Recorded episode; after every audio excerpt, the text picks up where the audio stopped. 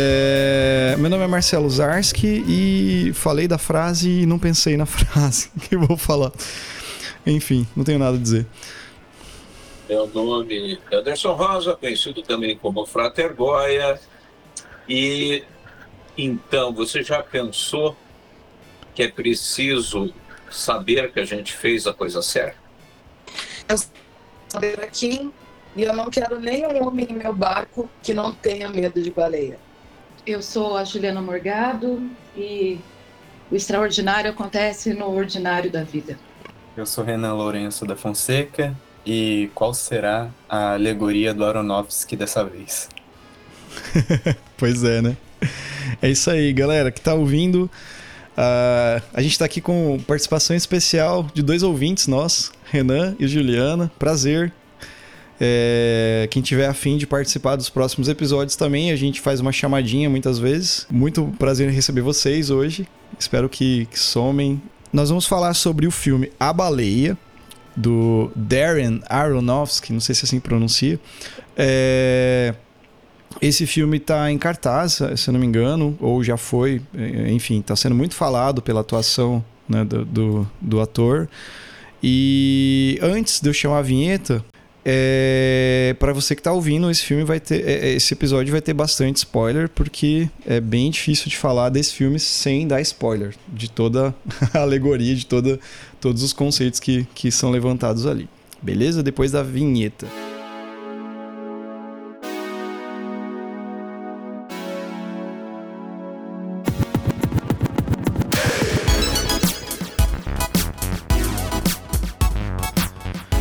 Vamos lá. Uh, sinopse do filme, né? Só pra, rapidinho, pra, pra, pra quem não assistiu ainda. Então, o filme, né? A Baleia, ou The Whale, né? No título original. É um filme lançado é, agora em fevereiro desse ano. É, ele é do diretor Darren Aronofsky, que eu falei, que é conhecido por Cisne Negro, Lutador, uh, Mãe, né? Pi e outros filmes assim, Noé também. É, o Aronofsky é um cara bem, bem diferente na hora de dirigir, ele traz bastante e, conceitos e, e, e, simbologias bem interessantes nos filmes deles, dele. E esse filme ele vai falar um pouco sobre uh, Charlie, que é um professor de redação, né, que dá aula para umas turmas de redação online. Ele sofre de obesidade mórbida e ele percebe que ele não tem muito tempo de vida e ele quer se reconectar com a filha dele, que ele se afastou há um tempo, né, durante vários fatores que aconteceram na vida dele. Uma curiosidade é que esse filme ele tem o roteiro do Samuel Hunter, que é baseado numa peça de teatro, e ele foi distribuído pela A24. A A24, para quem não conhece, é aquela é, aquele estúdio que distribui filmes como Hereditário, é, Midsommar, Uh, X, né? X, né? A Marca da Morte, Per. Filmes bem diferentes, assim. Tá distribuindo esse filme também. Uh, enfim. Quem quer começar? Acho que tem muita coisa. O tem, tem muita coisa que a gente falou antes de, de, de gravar, que ele falou, cara, tem muita simbologia, tem muita coisa. Eu acho que a gente pode começar sobre algumas, alguns desses conceitos e, e tocar o barco. O que, que vocês acham? Então, deixa eu começar rapidinho porque todo mundo leva tá levando a baleia é, como um filme onde o Brandon Fraser o problema é a obesidade mórbida dele, mas a turma se esquece que na realidade o filme acaba sendo sobre Moby Dick, né? E, e, e, e todo o drama que envolve o livro Moby Dick é fabuloso esse livro e justamente a pegadinha é botar o Brandon Fraser com a obesidade mórbida, porque só mostra. Porque, antes de mais nada, é um filme que vai falar sobre diversos tipos de preconceito, né, como ele é um, é um ele é, não é apenas um professor de literatura, mas ele é um homem de meia idade gay, né, que perdeu a pessoa que ele amava e aí entrou num ciclo de autodestruição né? Só que as pessoas se identificam, ah, The Whale é o cara gordo. E na realidade não. O The Whale é um livro sobre o qual, né, Melville, né, que ele está falando, É, e ele fala muito sobre isso. Então, é, é, muito importante a gente pensar nisso, porque senão a gente fica é, estigmatizado pelo papel do cara gordo, e o cara gordo é o que menos interessa é, nessa, nesse contexto todo. Né? Então, acho que isso é muito importante colocar. Vai lá, Débora. É, é uma discussão importante trazer, porque até eu trouxe essa discussão um pouco no Instagram, porque estavam dizendo, ah, The Whale é gordofóbico a começar pelo título. Quem disse isso não assistiu o filme. Tem uma história muito bem contada ali e que se prova não sendo gordofóbica. Até porque todo mundo pensa que é uma ofensa ao personagem do, do Brandon Fraser, quando na verdade a obesidade no filme ela é um sintoma de algo muito maior. Então é como tu teres uma gripe e essa gripe apresentar uma febre. A febre é o sintoma da doença. E ali no filme, a obesidade é o sintoma de algo muito maior, né? Quando se fala de questões de gênero, questão de religiosidade, o trabalho dele, a vergonha que ele tinha, tudo isso vai se acoplando nesse sintoma e vai tomando um espaço muito maior. É óbvio, dentro desse filme a obesidade pode ser apenas um sintoma, mas ela acaba sendo o eixo central de mobilidade dele perante a vida e perante a vida prática mesmo, né? Que logo no início do filme a gente já tem aquela situação de que ele troca o andador por uma cadeira, mas eu vou deixar o pessoal também trazer, mas acho que a gente partir desse ponto de olhar para Mob Dick antes de olhar para o Brandon e de olhar para o sintoma antes de olhar para a obesidade como o centro do filme é muito importante para que a gente consiga entender o restante dos complexos que acontecem ali, né? Vai, e só para e só para é, elucidar um pouco mais o que a Débora disse, na hora que o, ele pergunta para duas pessoas, né, sobre essa questão da obesidade, se as pessoas têm nojo dele, hum. e eles deixam muito claro que tem nojo, mas que não é pela, pela obesidade, né, que são por outras coisas, que é até mesmo a Ellie, a hora que fala para ele, a filha, né, eu tenho nojo de você independente do corpo que você tem. Então isso é muito é, essa coisa dessa redenção que ele busca, fica claro, né, que não tem nada a ver ali com a questão corpórea e os, os afetos que ele tem, o que ele deixa de ter com as outras pessoas, é independente do corpo que ele tem, e sim pelas posturas que ele teve durante toda a vida, né? Uhum.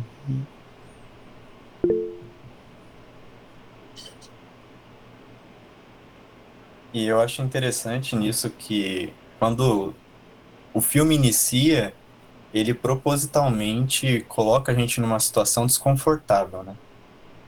E esse desconforto eu acredito ser proposital porque é, ele vai apresentar a personagem principal que não tem um perfil de beleza que se espera para a sociedade e tantos outros é, atributos que fazem dele uma pessoa avessa ao que se é, coloca como preferível, né, como é, não repulsivo, digamos assim, e com o decorrer do filme, né, apesar dessa, é, dessa, dessa circunstância, você aflora outros sentimentos pela personagem, né, e que tem muitas camadas, e você se surpreende, né, você é surpreendido, você acaba tendo empatia, é, em diversos momentos. Na verdade, empatia ela é um fio condutor, né? E, enfim, eu achei que essa questão do nojo, no, no, né, como uma questão colocada ali no início do filme, eu acredito que tenha sido proposital pelo Aronofsky, para que a gente depois, né, desconstruísse tudo isso. O, o colocou lá sobre a Mob Dick, né? eu acho que muita, muito da relação que tem com, com né, o livro e tudo assim, vem de todo esse processo também dele. Eh, de, dessa conexão que ele queria retomar com a filha dele, né? Porque ele tem esse, esse lance do. Sabe, de, do, do, daquele.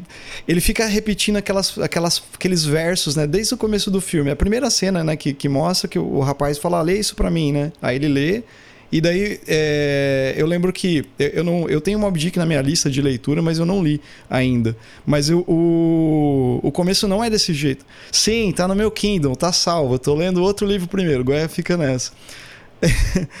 O... Só que daí eu falei, não, esse texto não é de Mob Dick, né? E daí depois, lá no final, você relaciona, porra, era o texto da filha dele, que ele né, tem desde o começo. Então, toda essa relação que ele tem com com essa coisa da Mob Dick, de tudo. E depois você vê que a história de que, que, que ela vai escrevendo, né, que ela descreve, né, o livro, tem a ver com um pouco com a vida dele também, né? Assim, tipo, no, no do, do, que ela coloca, assim, sabe? Né? Então, a, a, propositalmente, eu acho que o diretor, que nem o Renan colocou, né? Essa, o, o Darren, ele, ele, ele, trabalha muito com esse lance de simbologias, né? Nos filmes. Você nunca, você nunca tá assistindo o que realmente é, né? É sempre uma coisa por trás, né? O fato dele ser, do, do personagem ser representado num, num, num, num corpo grande, que remete a uma baleia, por exemplo, também tem a ver com, com a situação. Então, é, é, eu acho que essa relação é muito forte. Aí, pensando nesse sentido, por exemplo, é, esse lance do. Vocês colocaram ali do sentir nojo, né? Que, que, que, as pessoas perguntam. Vocês repararam, por exemplo, que ao mesmo tempo que você tem o diretor coloca esse sentido né de você ver a pessoa é, sabe num, num, num, num fisicamente num, num, num, sentido todo, né, num processo assim que ela se martiriza, né? Porque ela ficou, ele ficou daquele jeito porque ele perdeu o amor da vida dele e ele queria comer compulsoriamente, ele, ele meio que fazia aquilo com ele. Só que ao mesmo tempo que você vê ele assim, você não tem um sentido de que é, o olhar dele é de uma pessoa que você tem assim, você você se meio que, sabe, você, você, tem empatia com essa pessoa, sabe? Porque você vê o sofrimento dele, sabe? O, o Brendan Fraser merece ganhar um, pelo menos um, sei lá, né, o Oscar, porque ele consegue passar olhando para você que ele tá sentindo, sabe, um monte de coisa, sabe? Tristeza, é, vergonha, que ele sente muita vergonha e muitas outras coisas. Vocês sentiram isso vendo o filme também, além dessas né, disso que a gente estava falando, porque a repulsa, né, é, é um pouco forte mesmo, que nem a primeira cena, né? Mas toda essa coisa que vem depois dá uma, né, dá, dá dó dele, sabe, muitas vezes. Quando a, quando a menina fala assim, tipo assim, que ela fala assim, levanta, né? Pra, que ela tá lá na porta. Porra, meu, o cara não consegue ficar em pé, ela não vê isso. E daí ele cai, meu. Nossa, aquela parte é foda. É bem, bem, bem forte, assim. O que, que, que vocês sentiram nesse, nisso daí? Qual, qual foi para vocês? Vou, eu vou trazer um contraponto aqui. Porque eu, eu escutei a palavra empatia do Renan e eu escutei do Marcelo. E também escutei a repulsa, o repulsivo. Uhum. E eu acho que esse filme tem um olhar para cada corpo. Então a gente tem dois corpos magros vendo essa empatia em cima de algo que poderia ser repulsivo eu vi identificação naquele cara. Sim. A primeira cena que ele se levanta e tu consegue ter a dimensão do tamanho dele, eu me vi naquele lugar. E aí eu falo enquanto mulher gorda, enquanto corpo gordo, que vai ter aqueles olhares de olha o tamanho dessa pessoa, sabe? Hum. Então eu acho que dependendo de quem olha, o olhar sobre o personagem se altera.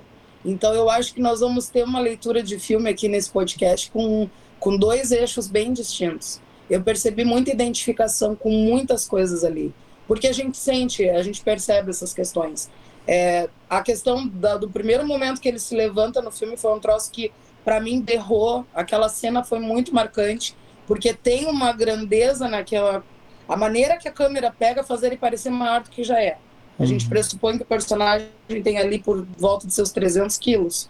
E ele parece muito maior que isso. E outra cena que eu acho que, que te bate, assim, é, e aí eu falo novamente, o meu viés do filme. O momento que tu descobre, quando ele está na porta de casa, que ele mora no segundo piso de um, de um conjunto de apartamentos. Ele não mora no primeiro piso. E tu pensa, há quanto tempo esse cara não desce se para ir no banheiro ele sofre desse tanto? E a gente sabe que o corpo gordo ele tem seus limites para cadeiras, para bancos, é, poltrona de avião, etc e tal. E aí quando tu vê uma situação dessas, tu fica assim, meu Deus, há quanto tempo esse personagem está preso nesse labirinto dele mesmo? Porque na verdade, ali a gente vê o processo dele internalizando, ele está comendo as culpas dele, ele está comendo as dores dele e ele está se engolindo. E a, o filme todo é uma penumbra que tu não enxerga nada a maior parte do tempo. Parece que tu mergulha naquele inferno dele junto. Eu acho que a questão da Mob Dick está nisso também, né? A profundeza daquela casa. Vou deixar vocês falarem também. Juliana, você quer ir primeiro? Pode ser. É, a, esse relato, essa visão da Débora é a segunda pessoa que fala sobre essa, essa comparação, esse se, se perceber ali, né? E, a, e o perceber o, o, próprio corpo ter essa. Como é que foi a palavra que você usou, Débora? Identificação. É reconhecimento. É, com certeza, cada um vai ter um viés então, diferente. Então. Vai acabar se percebendo diferente ali, né? A mãe que é abandonada, a mãe que é abandonada com a filha pequena, a filha com toda a raiva, com toda e uma das coisas que a gente percebe bastante é que ele não é poupado a nenhum momento de toda a raiva que as pessoas sentem dele, de todo o ódio, de todo assim, olha o que você fez, e inclusive olha o que você fez consigo mesmo. Uhum. Né? A que ponto que você chegou? Porque eles podem, na hora dessa questão específica do nojo, né, falar que tem nojo de outras coisas. Outras coisas aparecem é, a, primeiro, né, do que até mesmo falar sobre o corpo. Mas não tem como a gente falar assim, olha, o corpo, a, a cena que ele está levantando aquilo ali, todo mundo fica olhando, não tem o que fazer. E a hora que o cara da pizzaria que está lá assim, pô, cara, você precisa de mim, eu tô aqui. A hora que o vê, né, o choque que tem e como aquilo impacta no, no, no, nos finalmente ali para ele, então é, não tem como a gente a gente deixar a parte a, como a parte do corpo impacta ele enquanto ser humano. E outra coisa que a gente percebe muito essa questão dele estar no segundo andar é que ele constrói uma caverna em volta dele, né? Tudo é muito apertado, tudo é muito pequeno, é tudo é um é muito ninho, né? Nest, né? Um, é um ninho, né? Que ele faz ali, né? Isso, né? Esse ninho, essa coisa fechada, e onde parece que aí ele está cada vez maior e ele não cabe ali, né? E aí não serve, falta, não, não tem espaço. É, eu. É, você já acabou, Juliana? É, então, assim, é, eu quero trazer alguns outros elementos para colaborar com essa análise. É, eu não sei se o pessoal viu ou se viu, se atentou para isso, mas, por exemplo, ele cita em algumas vezes os personagens é, do romance do Herman Melville, né? E um deles, que é o Capitão Ahab, que é o grande inimigo do, da baleia, Ahab, é, em hebraico, é, quer dizer amor, tá? Lembrando que o, o livro é sobre o medo e o filme também acaba sendo sobre o medo. E a Ra também, enquanto conceito, é o símbolo da luta humana contra as forças externas do universo. Isso muda tudo se você coloca o filme nessa ótica. Outra característica no filme, que aí espero que todos tenham percebido, né, mais um spoiler, né, o filme inteiro, se vocês perceberam, todas as cenas externas são na chuva só tem uma cena com sol. Né? Então, e isso também faz parte do complexo simbólico que a gente vai ter aí é, é, é, nesse livro, né? E que na realidade é, o Brandon Fraser ele está é, atuando como catalisador do medo das pessoas. Assim como no livro da, do Moby Dick, a baleia é o catalisador desse medo, da insegurança é, do Ahab é, contra o universo, né? Tipo, é, é algo que é tão terrível que ele precisa destruir aquilo. O Brandon Fraser, né, o personagem dele, faz, é, às vezes, é de catalisador desse ódio das pessoas porque você vê a moça que era a cunhada dele, que é quem cuida, quem cuida dele, né, a, a Liz, a Hong Shao, é, a atriz Hong Shao. Você vê a filha dele, a Ellie, descarregando todo o ódio, né? A mulher dele, aliás, todas as atuações estão fabulosas, né? A Samantha Morton, que é a, a que faz a Catarina no, fio, no, seri, no seriado Rainha Serpente, que aliás eu já falei, eu quero conversar dessa série. Né? Ela rouba, ela aparece o filme em cinco minutos, ela vira. Se vocês perceberam, ela faz um plot twist que a história entra num outro, num outro viés ali, né?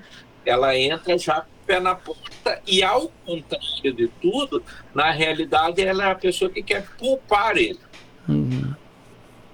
Né? Ela é pintada, a história toda é pintada com ela querendo afastar a filha, ela negando, ela sofrendo com a distância dele, blá blá blá, blá. E na realidade você descobre que não, que, que, que no fundo havia inclusive um acordo deles, né, ali dela com ele de preservação, talvez até pela carreira dele de professor, com outro cara lá, companheiro dele, né? Então tem todo um, um, aspecto ali e ela tenta preservar até aquele momento em que ela fala da questão do dinheiro, né? Ela na realidade ela tenta proteger ele, só que todas as pessoas durante a história vão descarregando o seu ódio nele. De alguma forma, o próprio menino lá, o, pseudo mormon, né, que vai fazer, a, a, a filha faz isso, a Liz faz isso, né? A única pessoa que não faz isso na história é o entregador de pizza. Que todas as falas que ele faz no filme terminam: Você está bem? Você precisa de alguma coisa? Posso fazer alguma coisa por você?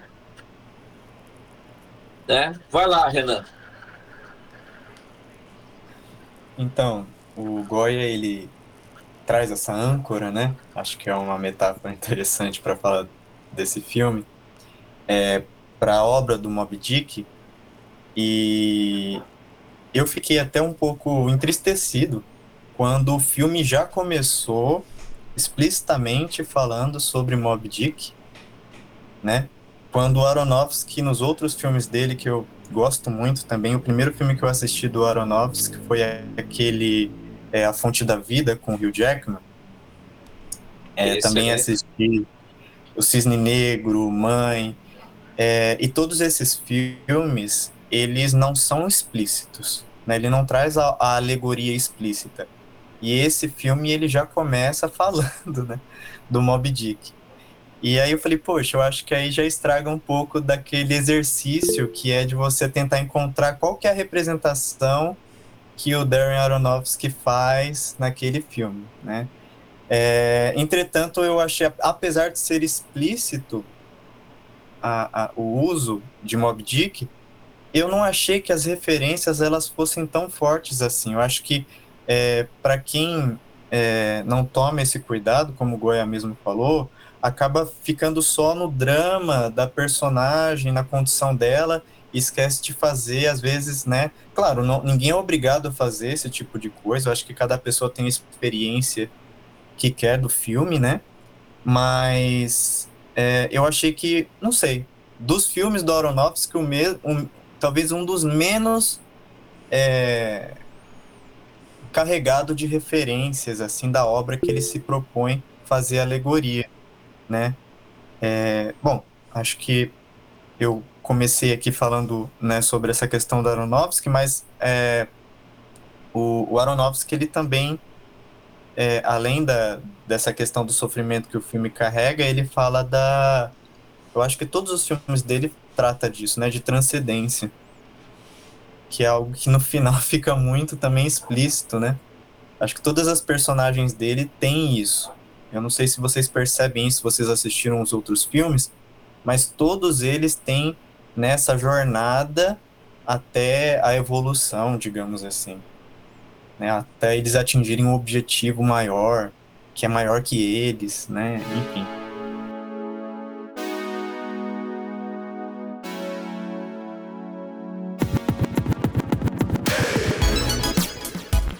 Uma, pegando esse gancho aí, cara, de referência também, Mob Dick, é, talvez pode ser coisa minha, mas vocês perceberam que além da chuva, né, de estar tá sempre úmido, molhado, toda essa coisa assim também, os sons, né, a trilha sonora, ela, ela remete muito ao mar, né? Por exemplo, quando ele ia pro quarto lá, aquele quarto que ele deixa, mantia, que era o quarto deles, né, arrumado, você escutava um barulho que parecia barulho de mar, né, um barulho forte assim também, sabe, de, de não de ondas, mas do mar mesmo, sabe?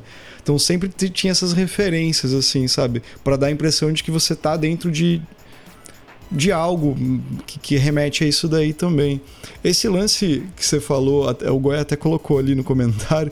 É, eu, tô, eu acho que o cara nosso que meio que cansou de ter que fazer isso realmente, porque é, quase tudo, todos os filmes dele tem, tem, tem alguma coisinha, né?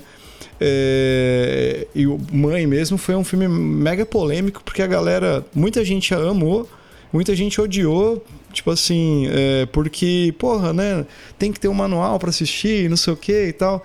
Assim, sabe, acho que pode ser que, que tenha isso. E, e eu achei que não foi ruim ele ter colocado essa referência já no início, porque parece que o filme ficou mais sei lá, você consegue ficar mais à vontade, talvez, assistindo, não sei, assim, tentando compreender coisas, assim, ou tentando relacionar e juntando mais ideias. Uma coisa que me, me chamou bastante atenção, eu. Eu revi recentemente o lutador dele, que é com o Mickey Herc, né? E eu vi várias semelhanças entre esse filme com o lutador. Primeiro, né? Começa pelo ator, né? O Brendan Fraser era um ator que estava um tempo meio que afastado de, da grande, assim, de grandes produções de cinema, teve vários problemas, né? Teve até um lance lá com o um produtor que ele foi abusado e tal. E esse filme foi meio que um retorno dele, né? No, no, no, em produções, assim, eh, em festivais de cinema, sabe? Todo mundo falou da atuação dele. E, e, é um filme que fala, assim, além dessas outras simbologias que a gente estava falando, né? Ele fala desse. A gente pode pensar, olhar nesse lado também do, do pai tentando se conectar com a filha, sabe? Também. E o lutador tem isso, né? O lutador tem essa história do pai que tenta se reconectar com a filha, que deixou há muito tempo, meio que abandonou a filha, vamos dizer assim, sabe? E o Mickey Herc também era um ator que passou por vários problemas, várias é, sabe, ele foi um sex symbol na, na, nos anos 80 e 90. De repente ele quis sair dessa vida e quis ir pra, pra lutar livre, ele se regaçou tudo, sabe? Foi pra... Daí de repente o, o, Lutador foi o filme que ele voltou. E tem muito essa coisa, tipo assim, aquela, aquele momento do final, ó, spoiler alert aí pro ouvinte, que o Brandon Fraser levanta e vai em direção a, a Sad eu, eu chamo ela de Max, do Stranger Things, né? Pra Max do Stranger Things, que, que é o final do filme, né? Que, que ele. Você vê que ele levanta, né? Tipo, tem essa. Ele transcende, né? É a mesma cena final do lutador, que é a última cena, a última luta dele, que ele pula no ringue e mostra aquela cena dele pulando e acaba o filme. Sabe? Então é um negócio, eu falei, nossa, é muito, tem muita semelhança. Aí eu não sei se isso também é coisa do, do, do diretor, né? De, de, sabe, do cast que ele, que ele coloca, né? Porra, eu quero trabalhar. Esse personagem é feito para esse filme. Mas tem muita semelhança, sabe? Assim, eu não, eu não lembro se eu percebi isso em outros filmes dele, assim, sabe? Mas esse foi pra caramba, assim, sabe? Só para colocar isso. Deixar vocês falarem que todo mundo levantou a mão agora. Como é que tá a fila? Eu. Então, é, na verdade, assim, acho que essa coisa do, do diretor de fazer tudo simbólico, é, por exemplo, a fonte da vida é fabuloso, inclusive tem muito do Tai Chi, do estilo Shen lá, muitos de, textos de alquimia nesse filme. Então, é um filme que, nossa, dá pra gente fazer uma, um review dele legal, assim, porque eu nunca vi nada escrito a respeito. Né? O budismo, né? Muito bem, obrigado taoísmo. Uhum. É, é fabuloso esse, esse, esse filme, mas eu acho que eu acho que ele fez isso até eu brinquei aqui que ele fez porque ele estava cansado de explicar, mas não, você sabe por que, que eu acho, na minha opinião pessoal, né? Uhum. Mas na minha opinião, acho que uma das coisas que ele topou fazer isso foi tipo assim, eu não quero que as pessoas fiquem quebrando cabeça para tentar achar um sentido. Eu quero acertar as pessoas na boca do estômago e que ela preste atenção no que eu quero dizer e não naquilo que eu gostaria de ter dito. Uhum. Eu acho que ele inverteu essa, essa relação propositadamente com esse foco, né? Não na ideia de ser menos simbólico, mas de dizer, não, aqui eu tenho um recado, papo reto com você. O, uh, o próprio Brandon Fraser, né, só é, o Celo comentou aí, é, ele passou né, por um período de, é, de, de depressão pesadíssimo também, engordou um monte e tal, porque ele teve, né, a, a, ele sofreu assédio né, do presidente lá da, da Hollywood Press, lá da Associação uhum. Estrangeira, né, que era como que é, o Felipe Beto, que era o nome desse jornalista, é, e ele se afastou, né? E ele começa a voltar, e aqui eu acho importante fazer essa relação com o Fraser. Ele tem dois filmes fabulosos que tratam um pouco dessa temática. É, que vai. Um é. Na, a, o retorno dele se dá com a série, né? É, Doom Patrol, em que ele faz um robô é, que não aparece a cara dele, né? Na realidade, só quando ele não é o, o robô. Então acho que isso já tem um, um, um peso para ele, ator, né? de não se mostrar, de não conformidade, de não aceitação dele mesmo. E acho que na baleia tem um processo catártico aí é, e, de, e de superação dele, de conseguir vencer é tudo isso. Acho que é o personagem. E aí eu acho que é onde o Aronofsky trouxe e que trouxe o Mickey Hurt, que na realidade, Marcelo, é que o Mickey Hurt ele foi de símbolo sexual astro ignorado. Então, uhum. simplesmente ele tinha uma caralhada de filme e pararam de chamar. Então, ele foi para a briga de rua não só porque ele gostava, mas porque foi como ele sobreviveu. Ele fazia as brigas para ganhar grana, uhum. né? E, e, se arregaçou inteiro, né? Foi um foda-se. Aí fez uma setada de plástica, né? Para tentar arrumar a cara, piorou, né? Porque parece que apanhou com tamanco na cara. E. Né, então ele vem, acho, com esse resgate dos caras assim, tipo, olha, eu tenho um papel que, que acho que você é o cara que vai conseguir dar luz a isso aí.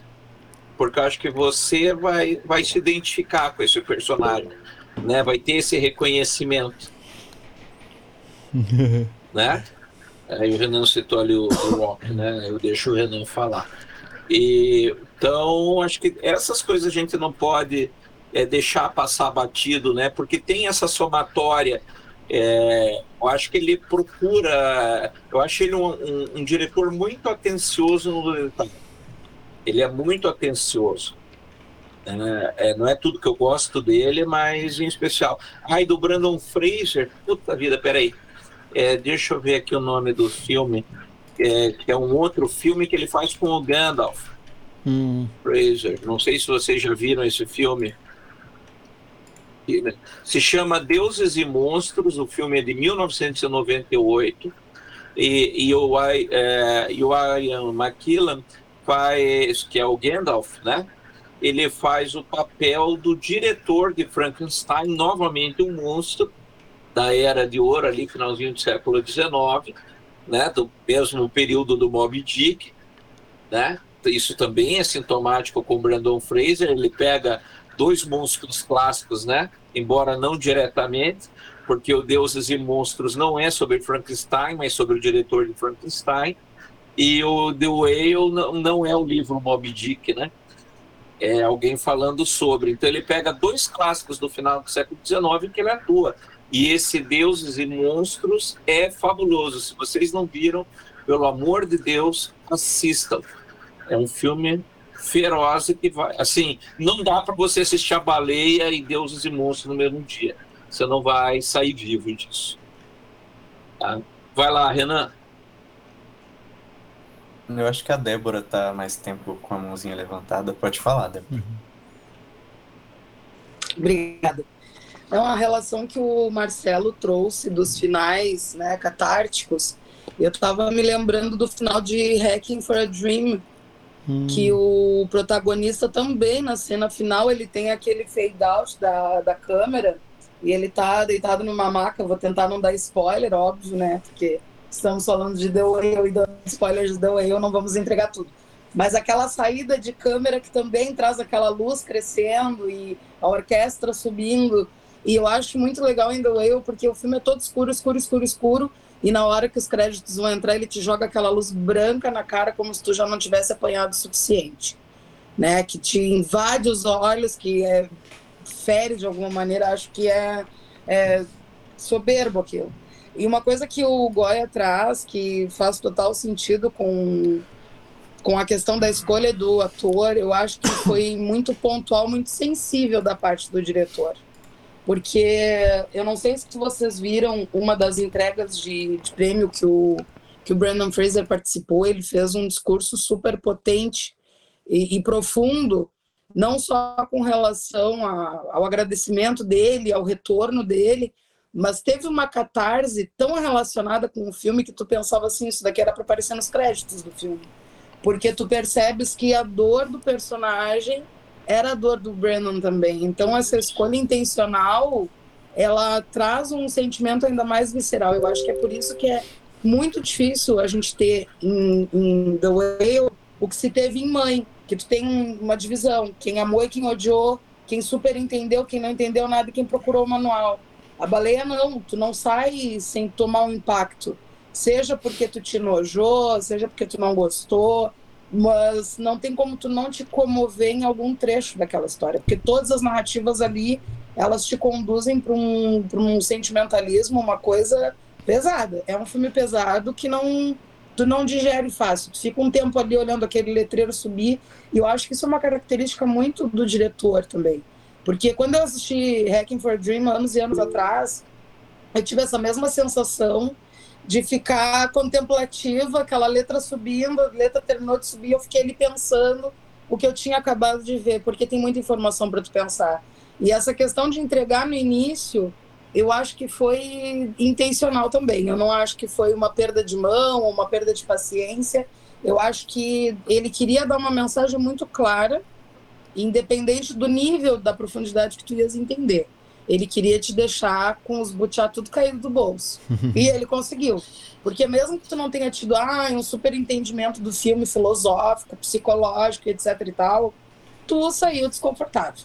Não interessa se tu leu 50 livros, se tu não leu nenhum, se foi a tua primeira ida ao cinema, alguma coisa ali reverberou.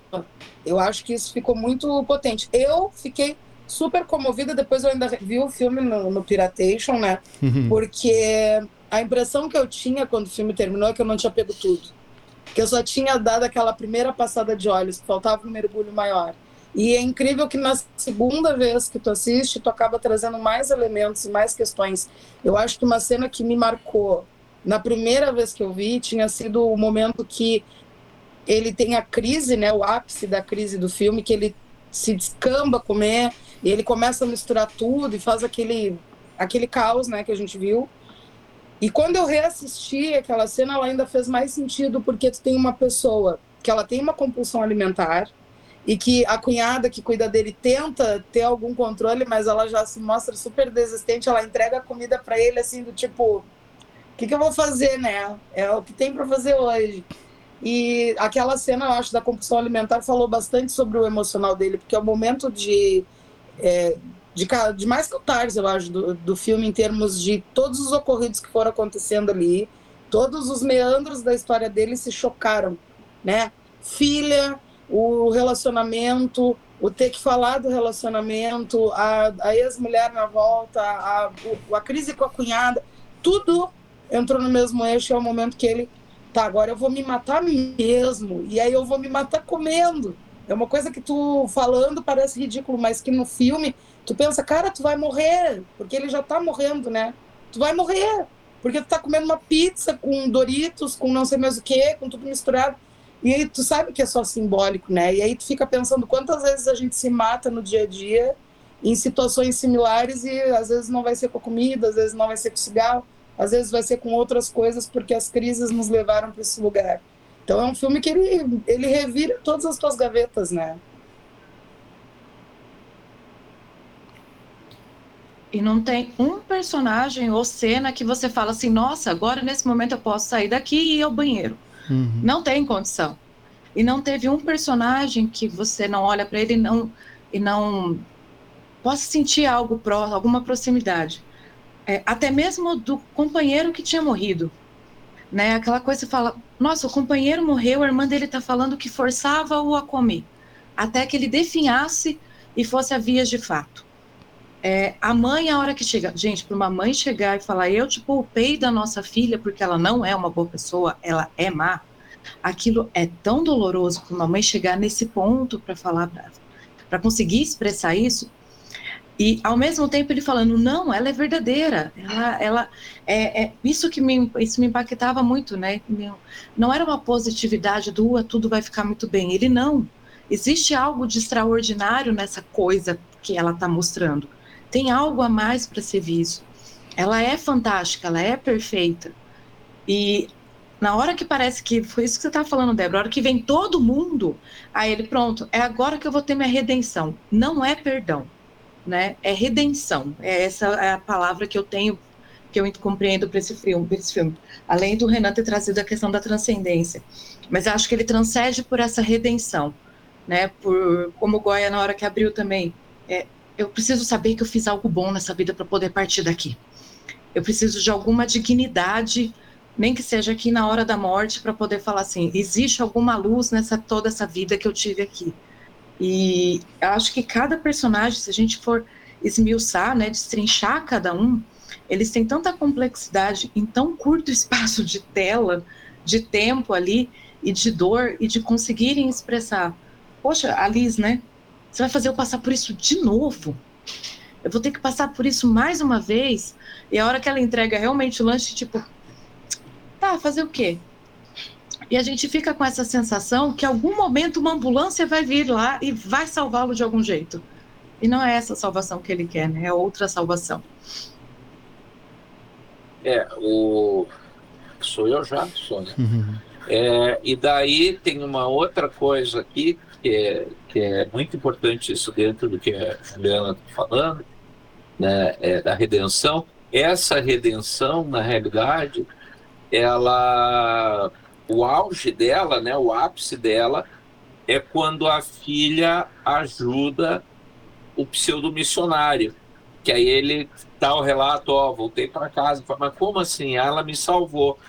Quem te salvou? Aquela menina que a, que a mãe estava jurando que era uma pessoa má, que era né, uma, uma perdida, uma assassina, e aí ele dá a resposta, né, é, com lágrimas nos olhos, você já teve a impressão de que as pessoas são capaz, incapazes de não se importar? Né? O pessoal tem feito citação dessa frase tirando não. Como se as pessoas fossem incapazes de se importar. Mas não, ele está dizendo o contrário. As pessoas são incapazes de serem indiferentes. Né? Então, toda vez que o ser humano é colocado diante de um drama, de um dilema, é, ele vai se importar, isso vai acender um, um, algo de bom na pessoa, que é a promessa que ele espera encontrar no ser humano, né? Então, e ali que tem a, essa catarse. E esse processo dele, de, né, que nem o namorado dele morre sendo obrigado a comer, provavelmente por câncer, alguma coisa do gênero, que, que dá assim, a entender que ele já tinha uma doença pré-existente que se agravou, né? Ah, até a ponto dele ele morrer, se matar, é, que é o que também fica é, meio que subentendido ali na história.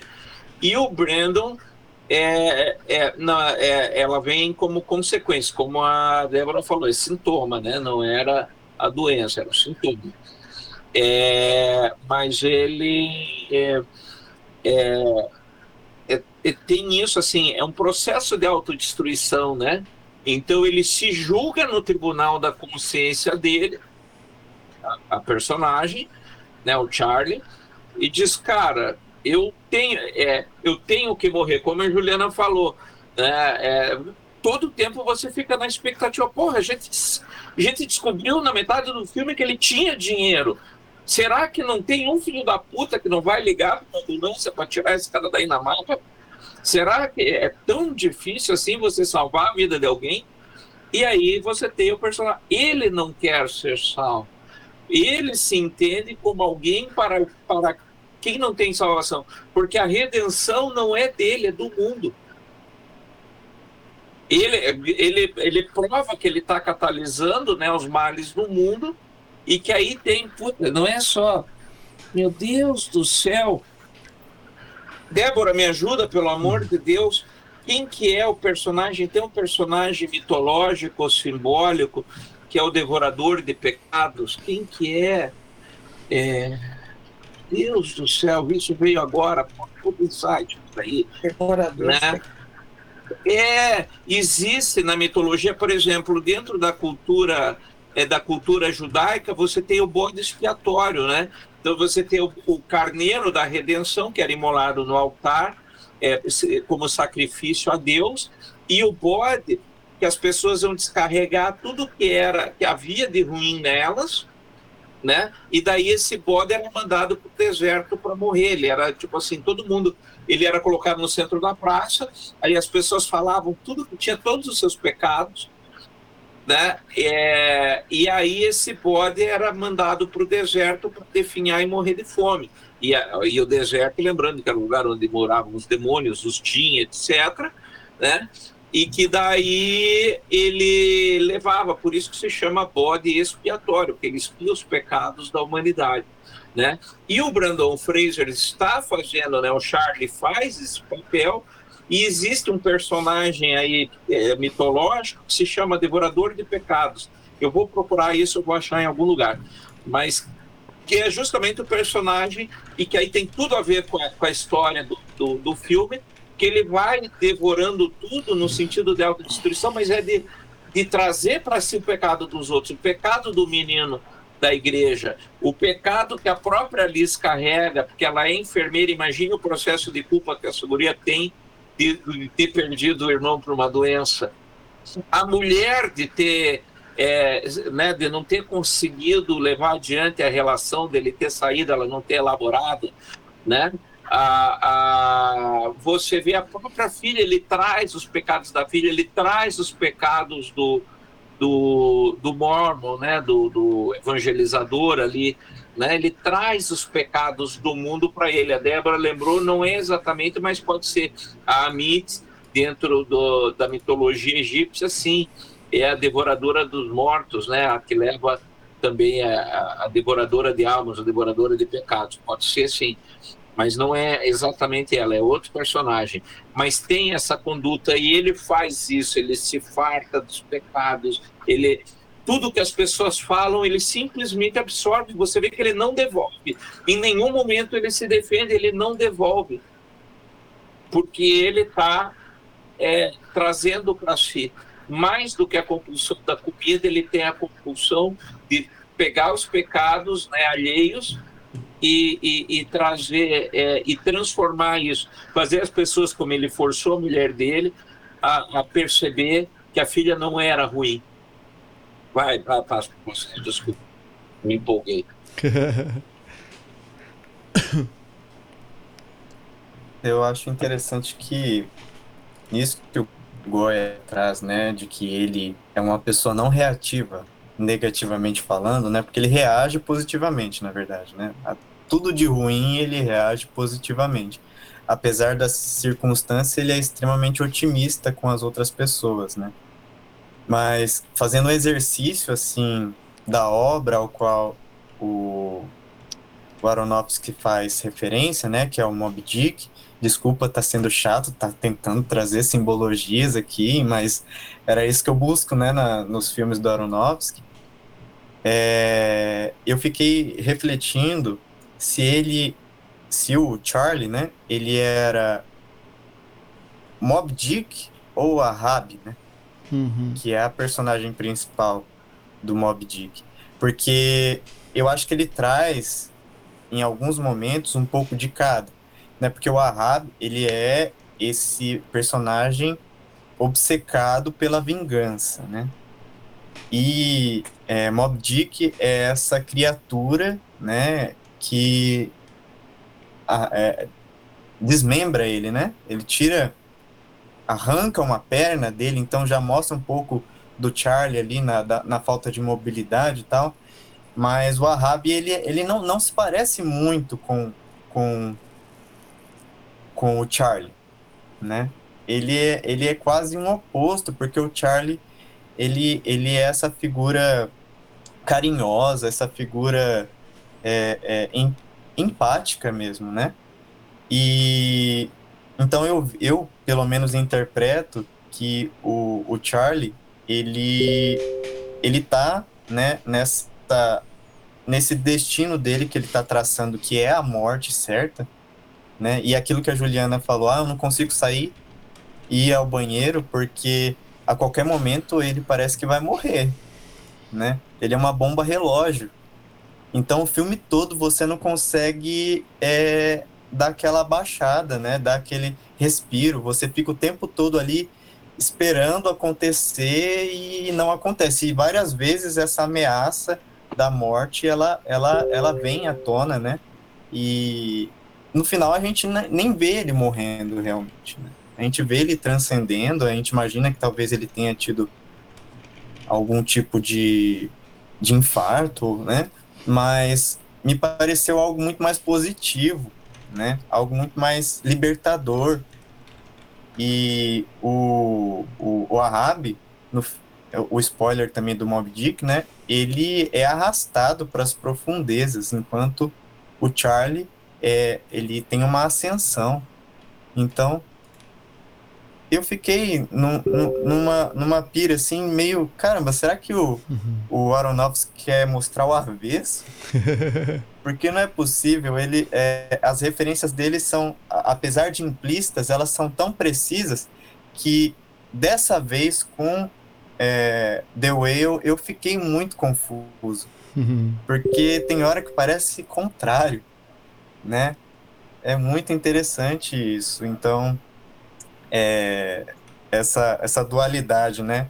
Entre a Rab e Mob Dick, eu acho interessante.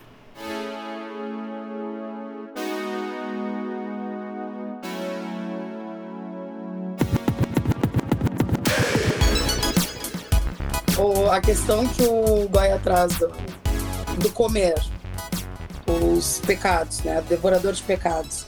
Eu só consigo pensar na imagem psicanalítica da coisa, né? Do comer. E eu acho que isso dá uma boa amarrada nesse personagem, porque ele é muito. A verossimilhança dele tá, tá muito presente ali.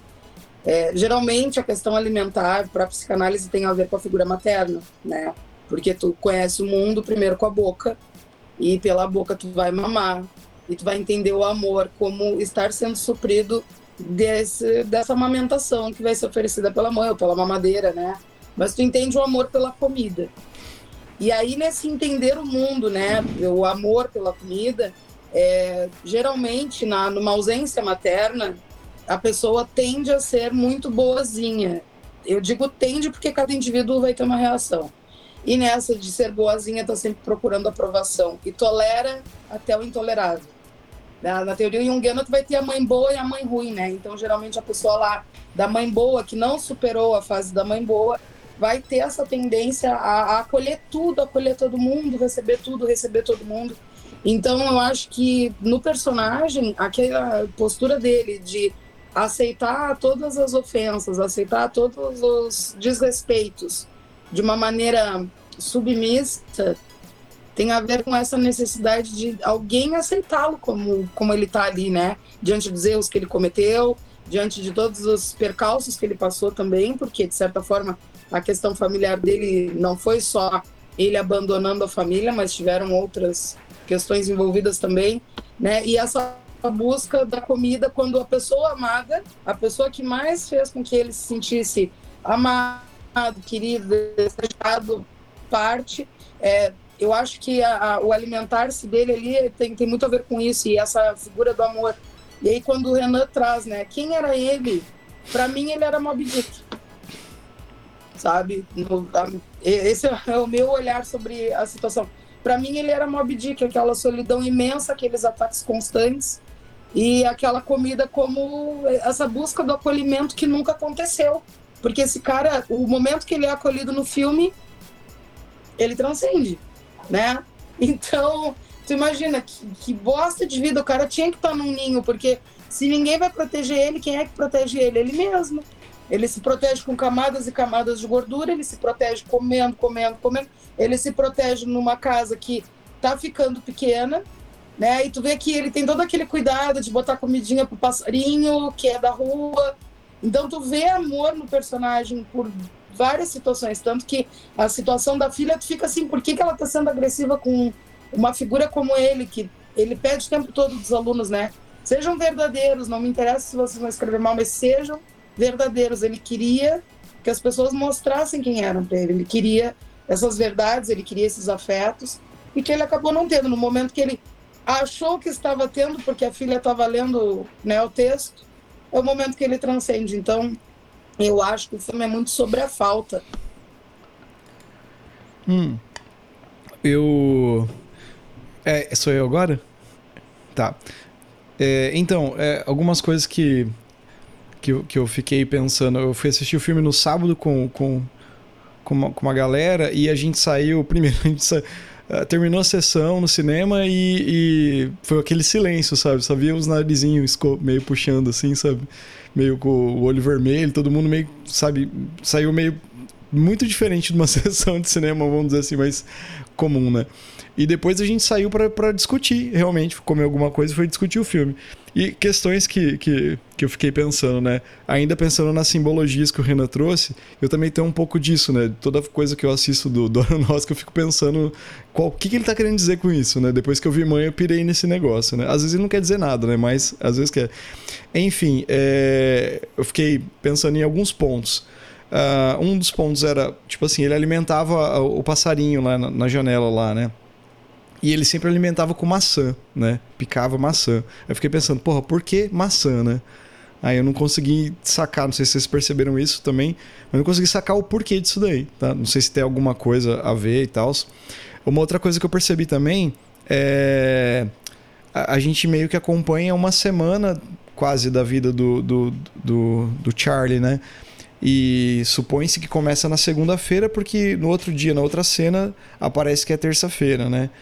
Aí eu falei assim, e o Aronofsky tem muito essa coisa de é, fazer alegorias com religião, né, e tal. Eu falei, porra, será que ele vai fazer algo, sei lá, em sete dias e no tal dia, sei lá. Também não foi porque acho que ele morre na sexta, né, se eu não me engano. Sexta, é, é sexta é o último dia, eu não lembro. E uma outra... O que é que você falou da, da... Guarda aí. Tá. Só te interrompendo, desculpa, mas é que faz sentido que você estava falando da referência bíblica ah. e que eu pus aqui no post, aqui no chat, que ah. a maçã é o fruto da árvore do bem e do mal, e ele dá para um passarinho, aí me veio o insight. O filme inteiro está chovendo, uhum. lembrando que a chuva também tem a ver com o dilúvio. O Noé, que ele abre a arca e deixa a, a pomba sair para voltar com o raminho de oliveira, Uhum. Né? E, e, e, você vê que o filme inteiro está chovendo. Então pode ser que seja aí sim mais duas referências bíblicas usadas por ele. Tanto o dilúvio, né? Quanto a árvore, a, a, né? maçã, a, a maçã né? Com, com, a relação do estado paradisíaco, uma expectativa de estado paradisíaco. Mas é só isso, pode continuar, é, desculpa. Mas é, é que Beleza. ia perder o foco. Não, perfeito, Goya. Então, é, é essas questões. E a, e a, outra questão que daí, daí depois, é, bom, a gente deduz, né, que a, a Ellie que, que quebrou o pratinho que tem as maçãs e a janela tá aberta, porque meio que mostra ela vendo o passarinho lá, depois mostra uma cena futuramente com o prato quebrado, né? E a janela aberta. Então você deduz, pô, é, será que ela foi lá e quebrou? Aí você falou do antes, antes da redenção, né? É, que é, ele vê essa redenção dela quando ela ajuda lá o menino da igreja lá, né? Que ela publica lá. Então, essa questão, cara, no final, a gente ficou. Foi uma discussão da noite. Que eu falava pra Bruna, pra minha namorada, né? E a gente tava com a Priscila e com o Giovanni também, mais uma amiga. E, e a Bruna falava: não, mas essa menina, ela era má. Realmente, ela era má. É isso, minha esposa. a gente namora, né? Tem namorado. Companheira. É...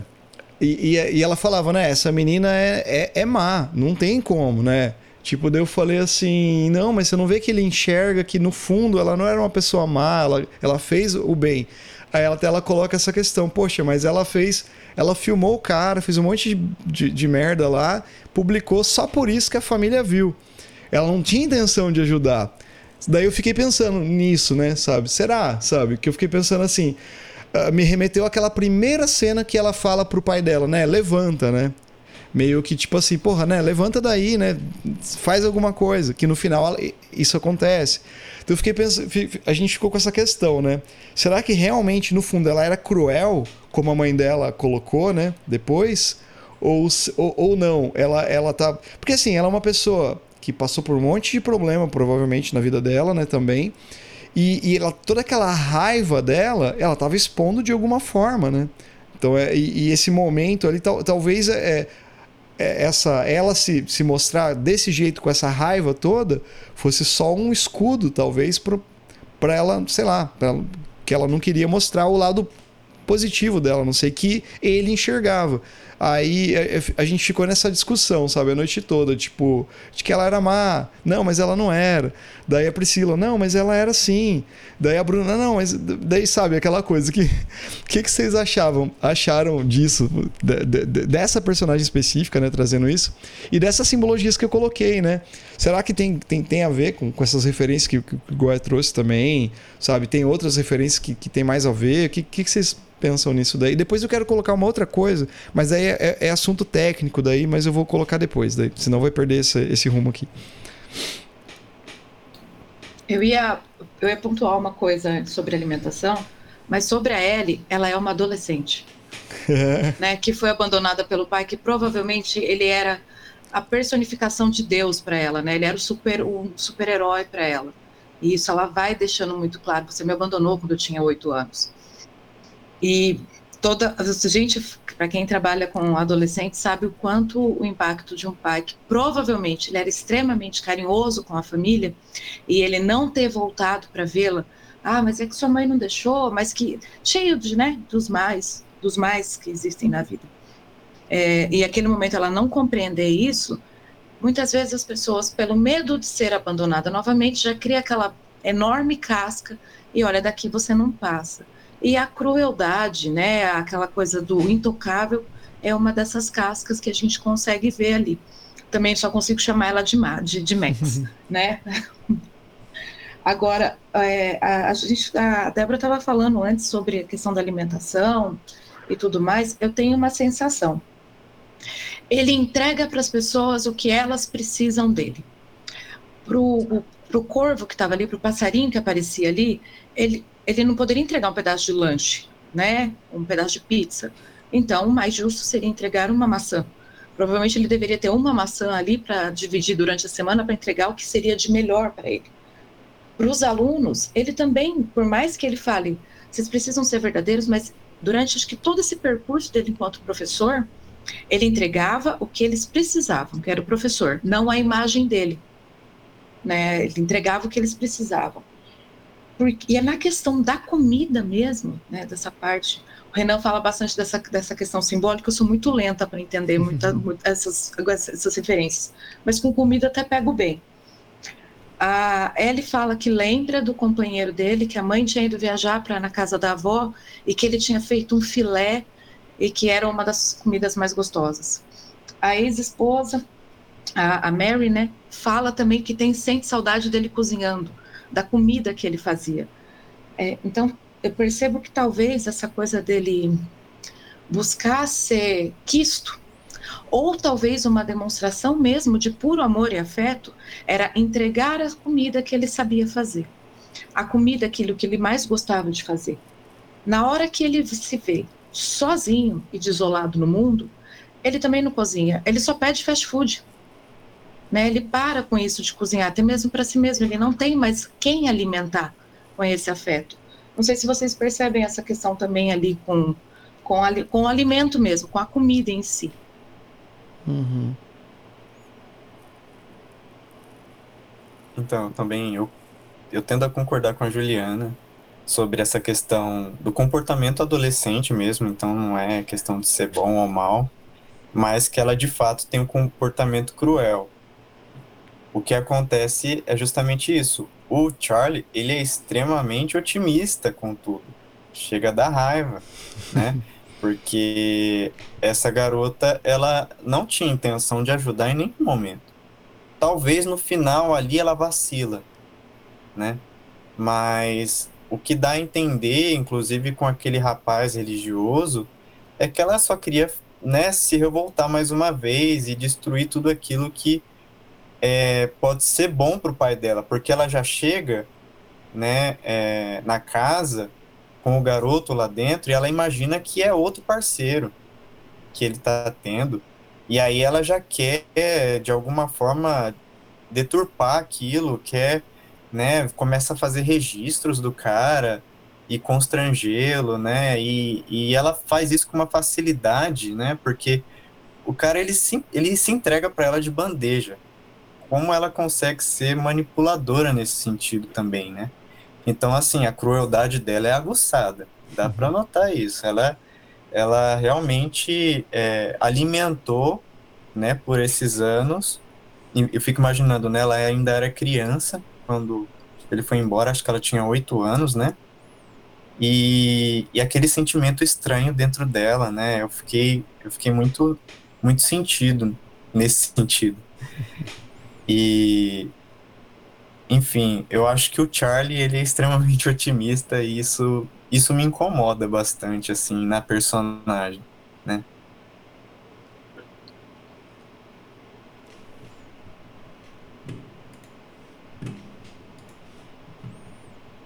Deixa. Você quer falar, Goi?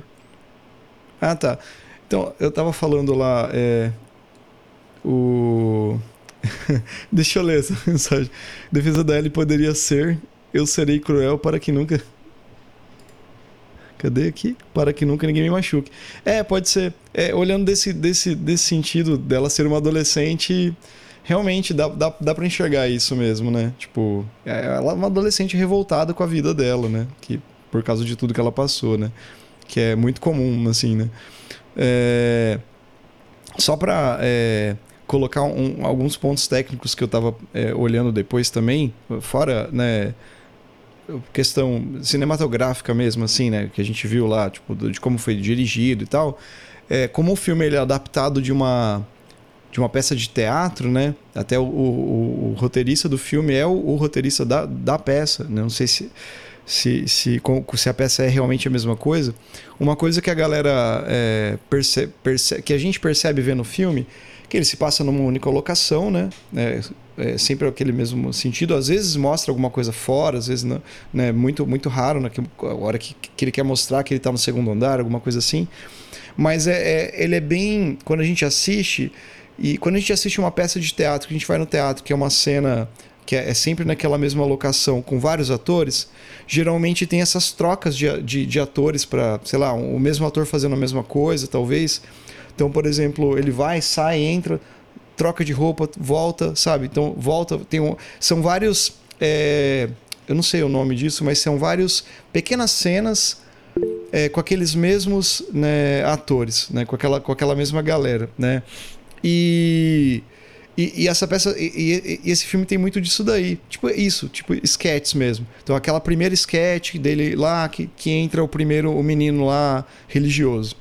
Aí sai o menino, entra a cunhada dele, que a gente não sabe que é cunhada, depois a gente descobre isso. Aí sai, e é sempre essa mesma galera se trocando. Então é. E, e isso é um recurso muito do teatro, né? E muita gente que, que assistiu, que é da, de, dessa, desse nicho, percebe isso e, e, isso, exatamente. Mas percebe isso que é um recurso muito usado no teatro mesmo, sabe? Esse tipo de coisa, né? E muitas vezes por, com, com peças que têm menos atores né? e atrizes. Por exemplo, ah, um ator, uma atriz representando é, vários papéis. Por exemplo, podia ser a, a Ellie, podia ser é, ela, mas, por exemplo, ela podia estar fazendo o papel da, da enfermeira em alguma cena Sabe? Você não vê muitas vezes todo mundo ao mesmo tempo. A cena que tá, por exemplo, a mãe, a Liz, né, e a e a Ellie, eu acho que nem a Liz nem chega, eu acho. Ela só chega atrás da mãe e já sai. E fica só a cena ali. A cena que ele vai morrer lá no final, a Liz fala: "Não, eu te espero lá embaixo, né? Você sabe onde votar". Daí só tá os dois, sabe? Então é coisa, é um recurso bem bem de teatro mesmo que, que ele colocou ali também. Aí outro recurso também, tipo, que eu acho interessante pra caramba do Aronofsky é o. eu ia falar o exagero. É, é, é algum exagero das, de, de, algumas coisas né, que ele coloca, né? É, tanto de simbologias e de dar, tipo, takes, né? De dar. É, foco para coisas que a gente. para coisas sem sentido, muitas vezes. Que eu falei do foco da janela, muitas vezes, ah, mostra o pássaro, beleza, tem lá. Mas aí tem um foco uma vez na, na janela aberta, de alguma forma. É, quando ele pega no quarto dele lá a, o quadro, né, o porta-retrato que tem ele e o namorado, você não percebe o rosto do namorado, você não percebe, você não consegue enxergar, tá desfocado tudo. Ele pega, dá uma olhada de relance e coloca de volta.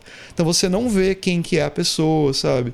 Até, não sei se ele, ele faz isso, porque se, se, se a gente visse talvez que fosse uma pessoa com traços orientais, a gente ia talvez ligar com a, não sei, mas acho que não. Então é coisas assim que ele coloca, sabe? Que são recursos que, que deixa a gente querendo saber o que está acontecendo, sabe? Acho muito interessante isso também, que ele, que ele vai colocando. É, deixa eu, deixa eu, puta, eu anotei algumas coisas, mas não vou lembrar. Eu anotei não, na, na época, na hora que eu estava assistindo, eu não vou lembrar. Mas são esses recursos que eu acho que que prende o espectador até o final, assim. O recurso teatral, eu, eu particularmente acho um pouco cansativo. Mas, é, assim, sabe, de entra cena, vai, sai cena, sabe? É, é legal no contexto geral do filme, mas eu acho cansativo isso. Mas é. Não, me, não me prejudicou na hora de assistir. Fala, Renan. Então, é, acho que até tentando trazer um pouco daquilo que você falou, ah, aí o que, que é a maçã, né? O que, que são as coisas, o que, que são os símbolos é como eu falei, eu fiquei um pouco triste em relação à simbologia, porque eu, eu não sou nenhum especialista em, em Mob Dick, então talvez eu não tenha pegado as referências. Mas, assim, é, ele, ele é muito. É um filme muito. Apesar de ter elementos típicos do Aronofsky, ele faz, assim, de propósito para você se confundir, porque, por exemplo, a Bíblia, né? Hum. Que é um hum. elemento que aparece várias vezes no filme. Ela, ela não é implícita, ela é uma capa vermelha, ela tá ali, depois ele lê o versículo que ele quer tratar e trabalha em cima daquele versículo. Então, assim, não há nada implícito, é tudo muito direto, tudo muito seco, sabe? Uhum. Então, é, isso me surpreendeu no Aronofsky. Porque ele geralmente é um cara que come pelas beiradas, né? Ele não, não vai no, no centro ali e já, já fala o que é. Então, é, há, tant, há tantas coisas que dá para você talvez buscar, mas eu fico pensando que eu posso ficar paranoico também, tentar achar coisas onde não tem. Eu acho assim que a jornada do Charlie é impressionante, né? É, entender ele ele sozinho, né? Já, eu acho que é o bastante, mas eu acho que é legal, assim, por ser um filme do Aronofsky buscar simbologias. Né? Uhum. Só para mim, é só completar, a Juliana falou da é, uma coisa que eu não tinha pensado, né? Que ele, ele dá para as pessoas, muita, com relação ao alimento, muitas vezes o que elas precisam, né? O que elas querem. É, e, e, realmente, você vê, ó, ele só come fast food, ele só come porcaria, vamos dizer assim e ele dá a maçã para pro passarinho, né? Tipo assim, eu não tinha reparado nisso daí. Uma coisa que, que, que, ele poderia comer, né? Que ele poderia, né? Se ele dá pro, pro passarinho, né? Eu não tinha pensado nisso, fiquei com isso na cabeça. Fala, Juliana. Eu não sei se vocês já leram A Morte de Ivan Illich, do Tolstói. E é uma das coisas que aparece. É um conto, um conto curto e ele passa o processo dele ali, né, da morte, da morte dele. Nem é spoiler, porque na primeira a hora que você pega aquele livro, ele já está no velório, né, e a morte de Ivan Então não tem uhum. nenhum spoiler aí. E, e, uma das coisas que eu pesquiso, estudo, estudo bastante sobre a questão da morte, é que o corpo vai perdendo, né, você vai perdendo a sua eu gosto de usar a palavra dignidade, né? Você vai perdendo a dignidade física, né? Corpo vai soltando fluidos por um monte de coisa, você não tem mais aquela, aquele controle na hora da morte. Você vai perdendo junto né, a dignidade cognitiva, mental, mas existe uma dignidade que não é perdida, que é a dignidade espiritual, né, que é quem você é em, em si mesmo, né, de verdade. independente de crença ou de, de religião. E tanto na morte de Ivan Illich, que ele vai passando por esse processo do morrer, eu consegui pegar algumas nuances ali, da mesma coisa acontecendo com o Charlie, né, de passar por esse processo ali da, do, da própria morte e de manter essa dignidade de quem ele é enquanto pessoa.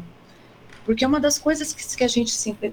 Não sei vocês, eu tenho uma dessas coisas de ficar pensando. É, quando eu vejo alguma pessoa com um tipo de corpo, um tipo de limitação, um tipo de restrição, é o que, que essa alma está aqui para aprender? Né? Porque putz, pode ser que muitas vezes eu não chegue para conversar com uma pessoa devido preconceitos, né? não conseguir chegar para aquela pessoa e aquela pessoa pode ter um coração magnífico e eu não sei quem ela é. E acho que você estava falando sobre isso, Marcelo, dessa questão da gente olhar para o Charlie e ter essa empatia, de olhar para ele e ver além do corpo que ele está ali. Uhum. Provavelmente, não, não, eu não consigo pegar todo esse simbólico e todas essas características né, do diretor.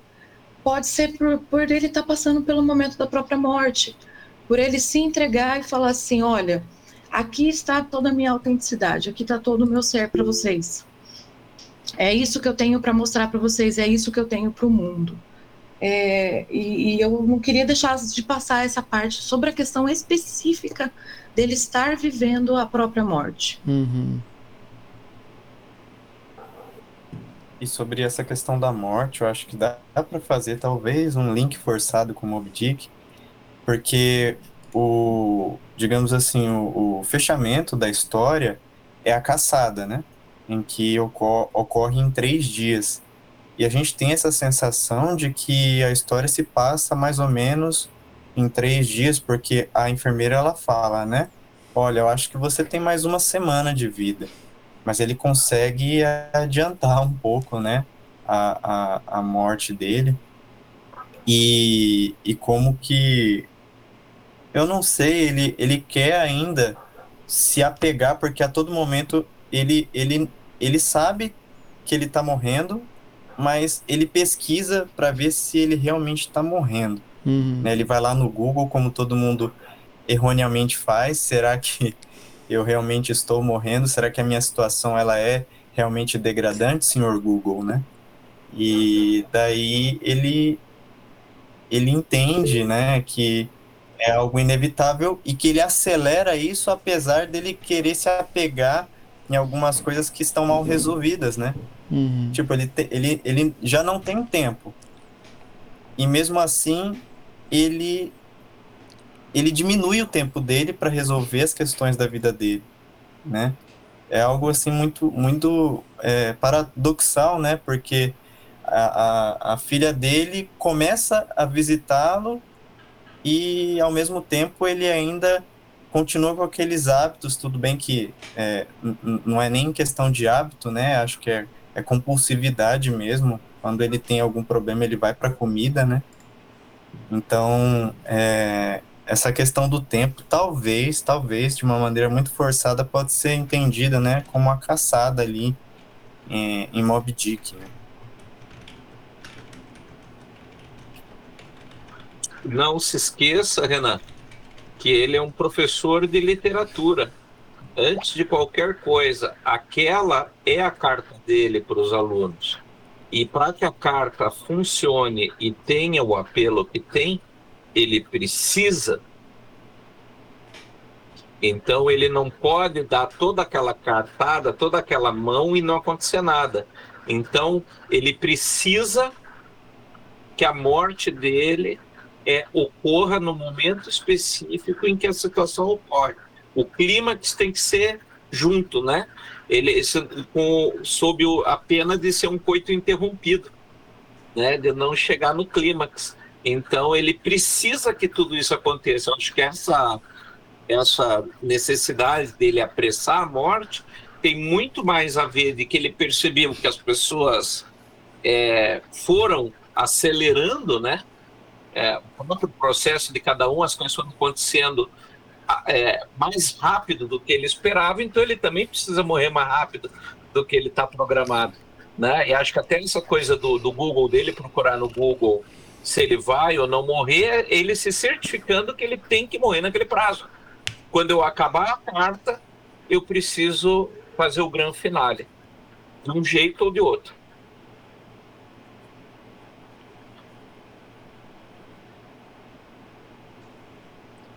E eu acho que quando a gente fala também de alguém que está em situação terminal, a gente vai falar um pouco da questão dos cuidados paliativos, né? E aí, o que tu vê muito na experiência com cuidado paliativo, e eu falo como alguém que trabalhou nisso durante um ano, é que as pessoas, quando elas chegam na reta final, elas não estão mais preocupadas se elas estão diminuindo ou aumentando o tempo. Eu entendo que tem a questão artística, né, do, do filme, tem que ter, né, a poética toda, e, mas as pessoas já não estão mais preocupadas se o tempo vai ser diminuído ou acrescentado.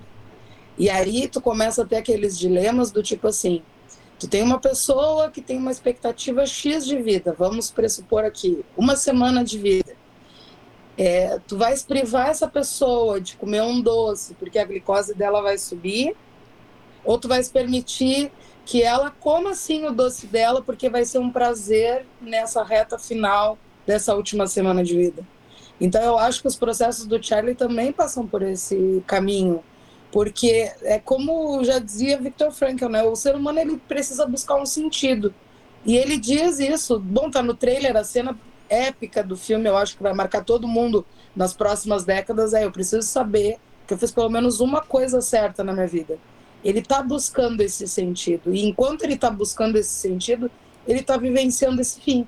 Ele perde mobilidade no início do filme, depois logo em seguida ele já vai para oxigênio.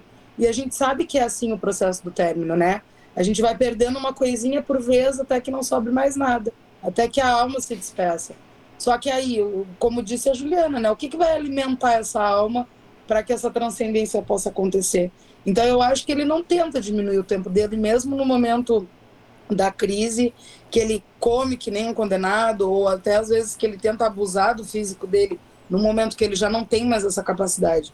Eu acho que ele está vivendo o processo de terminalidade dele dentro do que pode ser menos sofrível. Eu acho que a, a questão social dele já era sofrida o suficiente. A imobilidade física, porque eu não sei vocês, mas o filme me deu uma sensação de imobilidade tamanha que eu me sentia atada né? E por ver o personagem naquela situação, tu te sente atado. E tu tem essa sensação o filme todo, mesmo sendo as sketches, ele tá naquele maldito canto do sofá. As pessoas estão entrando, estão saindo, e ele tá no mesmo lugar. E aí, quando sai o, o, canto do sofá, é a cadeirinha no mesmo espaço, né? E os apertos e as coisas. Então, eu acho que ele vive a terminalidade dele. E, e essas questões acabam surgindo ali também. Pô, o cara já tá com o coração mega comprometido Tu não vai ter como botar um cara como ele numa cirurgia, numa bariátrica, botar para fazer um exercício físico, fazer uma restrição alimentar. Adianta de que no ponto que ele chegou? Já não adianta de mais nada. E aí, se tu vai privar ele do prazer de comer, né, o que que resta? Então, acho que isso são questões também que, que podem ser pensadas sobre o filme. Uhum. É. Isso, rapidinho, isso acontece bem na hora que ele engasga com aquele lanche de almôndega e a Liz vai lá, desengasga ele e toma, come. É, é, é, é muito evidente isso que a Débora falou. Uhum. O, o Goiás nos abandonou aqui. Eu ia falar para ele que pra gente é, encaminhando para um, uma reta final, assim, a gente podia, é, para não ficar muito, muito longo também. E, mas assim, é, a gente podia meio que deixar. É, sei lá, falar. A gente falou bastante do filme, de tudo, simbologia, de, de outras coisas assim, mas no que o, o filme, assim, como espectador, né? Como, como uma pessoa, um ser humano, o, que que.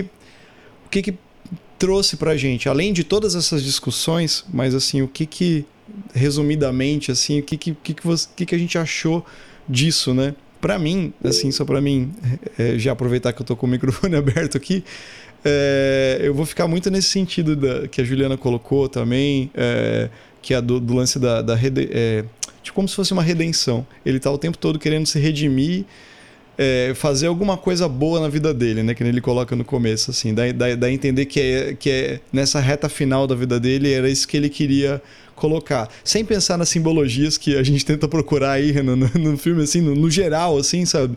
Acho que, é, que o que me, me, me pegou bastante foi isso, sabe? Ele é uma pessoa que tá querendo se redimir de, sei lá, querendo fazer algo bom antes dele, sei lá, dele morrer. O que, que vocês acham? Eu já vou levantar minha bandeira, que eu acho que esse filme traz representatividade.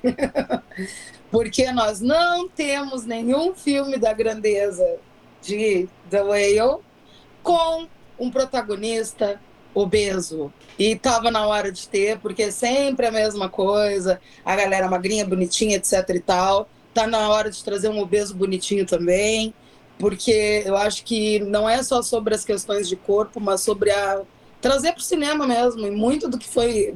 Bom, vocês sabem que o Twitter ele é o lado B de tudo que a gente pode imaginar, né? Ele sempre vai trazer contrapontos poderosos. E é interessante ver que lá, que é o reino do ódio, a leitura de The Whale foi super afetiva e super acolhedora. Eu fiquei chocada, porque eu estava esperando assim, tá, vamos abrir a fossa e ler as bostas que escreveram. Não, foi super de boa. Então eu acho que trouxe uma representatividade importante, principalmente porque não fez o clássico de tu chamares um artista magro e maquiares ele para que ele ficasse gordo. Não, tu já trazes um cara que é gordo e tu trazes uma maquiagem que não satiriza o corpo gordo, porque estava super natural, estava super respeitoso. A maneira que a luz incidia também, tudo que foi trabalhado ali no, no corpo do personagem, é, tornou muito verossímil, né? Fugiu daquele padrão de que o gordo é para deboche, como filmes de Ed Murphy e Companhia Limitada que a gente via nos anos 90. Então eu acho que trouxe o corpo gordo de uma forma digna, de uma forma respeitosa e, né, além de tudo que a gente já conversou aqui, para mim tem a questão da representatividade. Foi por isso que eu fui assistir The Whale, porque eu pensava, eu preciso ver um filme com protagonista como foi trazido o Charlie, né? E é uma obra de arte. É uma obra de arte que eu acho que daqui mais uns anos a gente ainda vai seguir discutindo e vendo pessoas discutindo o filme. Para mim foi isso. Ó, eu fui assistir porque eu sou fanzaço do Fraser desde o começo, a ira dele. E eu digo para vocês, eu fiquei mais de seis meses esperando para ver esse filme. É, eu tava já numa super expectativa e ele superou toda e qualquer expectativa. Então, fica aí. Eu não tenho mais nada a acrescentar.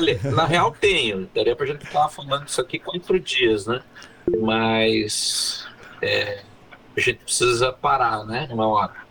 Então eu, eu vou me calar, porque eu acho que já botamos, já, já coloquei um monte de coisa que dá para puxar depois.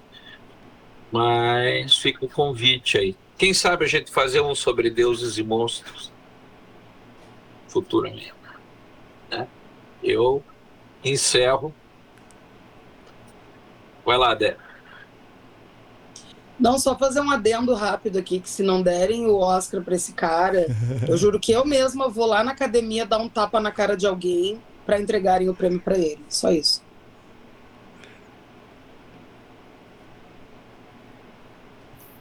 Bom, eu gostaria também de fazer o meu fechamento dizendo que essa foi uma obra do Aronofsky que me surpreendeu novamente, né? Porque ela não é assim tão saturada de simbologias, mas ele é, mantém uma fórmula que eu é, bato na tecla, que é a questão da transcendência, né? Então, é, assim como o personagem do Hugh Jackman em A Fonte da Vida, ele tem é, como é, transcendência na vida dele a questão da aceitação, né? Porque ele estava passando por um momento de negação, que a esposa dele estava com câncer, né? E, e ele queria encontrar cura para aquilo até o momento em que ela, desculpa o spoiler, né? Ela acaba morrendo e ele é, tem que aceitar aquela situação. E é o que acontece, né? E já no In The Whale, é, eu acho que a transcendência dele está realmente na redenção né? Em que ele consegue ali com cada uma das acho que são cinco personagens, né? É, fazer o seu é, a sua resolução, oferecer aquilo que, ela, que cada uma delas precisa, né? Inclusive ele ao final.